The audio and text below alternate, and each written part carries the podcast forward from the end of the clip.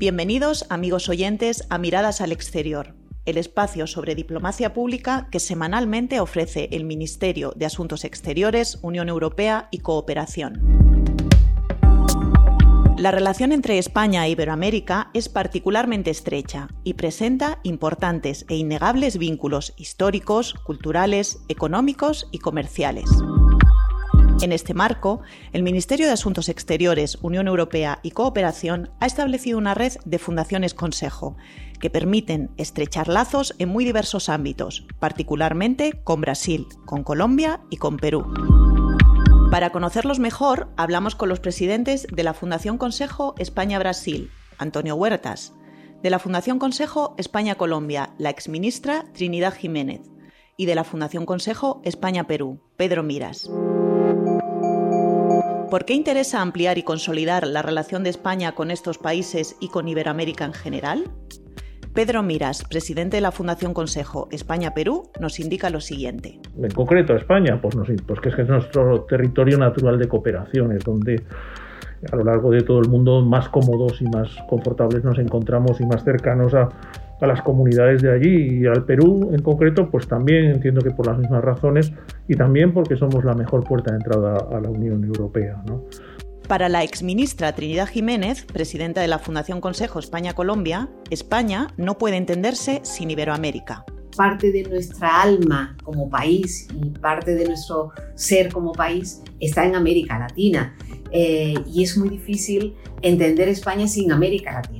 Por tanto, hemos construido una relación privilegiada a lo largo de los años y esa relación privilegiada es lo que nos da fortaleza como país en el escenario internacional. El presidente de la Fundación Consejo España-Brasil, Antonio Huertas, subraya la importancia de España como inversor en la región. España es hoy uno de los principales inversores en América Latina, con una presencia destacada en sectores clave del proceso de desarrollo y modernización social. Tras más de 40 años invirtiendo en la región, conocemos muy bien esos países y todo su potencial de crecimiento, donde sigue habiendo oportunidades empresariales. En este contexto, el papel de las fundaciones consejo adquiere un peso muy relevante. ¿Qué ventajas ofrecen como vía de acercamiento con Iberoamérica? Para Antonio Huertas, la principal es el diálogo entre países al más alto nivel. Una de sus principales virtudes es el respaldo del Ministerio de Asuntos Exteriores y la participación en sus respectivos patronatos de las embajadas de estos países en España. Ello permite una interlocución al más alto nivel con el objetivo de estrechar las relaciones en el plano económico, cultural o educativo y fomentar las inversiones mutuas entre ambos países. Por su parte, Trinidad Jiménez destaca la amplitud de su capacidad de actuación. Estamos acompañados por los secretarios de Estado, eh, por los directores generales y no solamente forman parte de la fundación las empresas, sino también organismos e instituciones de naturaleza público-privada que de alguna manera eh, cumplen una función mucho más completa para la relación bilateral. Finalmente, Pedro Miras destaca su probada efectividad. Las fundaciones consejo son un buen ejemplo de lo que es la cooperación. Llevamos años ya eh, trabajando en este sentido y son mecanismos realmente probados. En qué medida eh, se pueden impulsar y fortalecer las relaciones entre los países, creando oportunidades para el desarrollo mediante una buena cooperación público-privada. La pandemia ha generado una profunda crisis global. ¿Qué papel desempeña España en la era pospandemia en Iberoamérica? Antonio Huertas lo califica como una oportunidad.